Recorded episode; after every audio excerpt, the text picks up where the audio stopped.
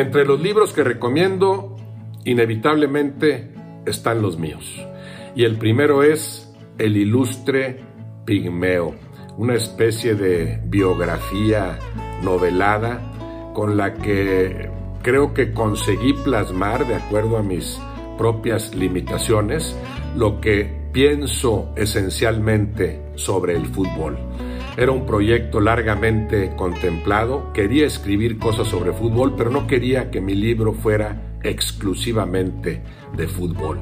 Y tomé como pretexto la figura de un bisabuelo, de un poeta destacado en Monterrey hace más de 100 años, un poeta de altos vuelos, sobresaliente poeta, gran epigramista, un bisabuelo que era una referencia obligada a nivel familiar. Se contaban muchas cosas de él, muchas anécdotas de su capacidad para versificar, el ingenio que le permitía elaborar epigramas en un instante.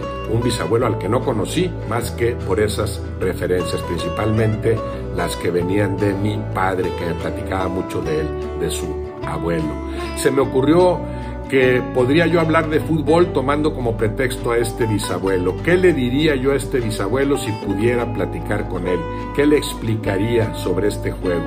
¿Cómo lo haría entender lo que el fútbol ha provocado en los últimos 100 años en México y en todo el mundo. ¿Cuáles son sus encantos? ¿Qué ingredientes tiene este juego para provocar lo que ningún otro deporte provoca? Pero al mismo tiempo, en esta biografía novelada voy contando la historia de este bisabuelo, una historia para mí siempre muy atractiva, una historia peculiar. No era nada más su capacidad para versificar sobresaliente, sino también la vida ejemplar que fue construyendo un hombre que vivió 84 años.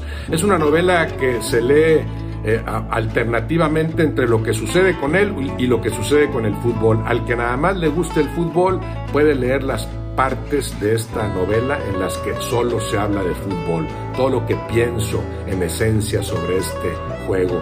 No si fue gol o fue penal o fue fuera de juego o qué jugador me gusta más, no, no cosas del momento, sino cosas que no pierden vigencia, cosas que más o menos intentan explicar por qué el fútbol como fenómeno social es incomparable.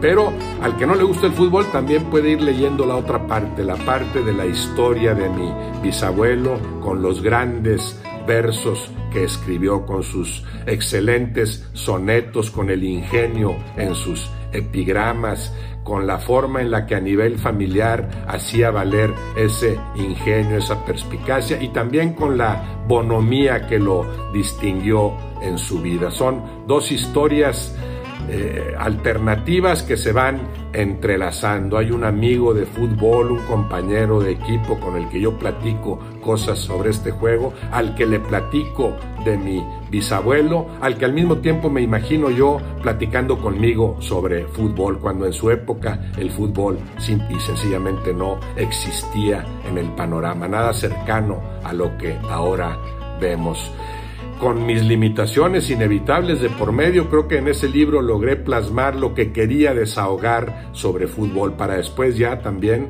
empeñarme en escribir otras cosas. El ilustre Pigmeo, accesible en la versión electrónica y también impreso en algunos lugares.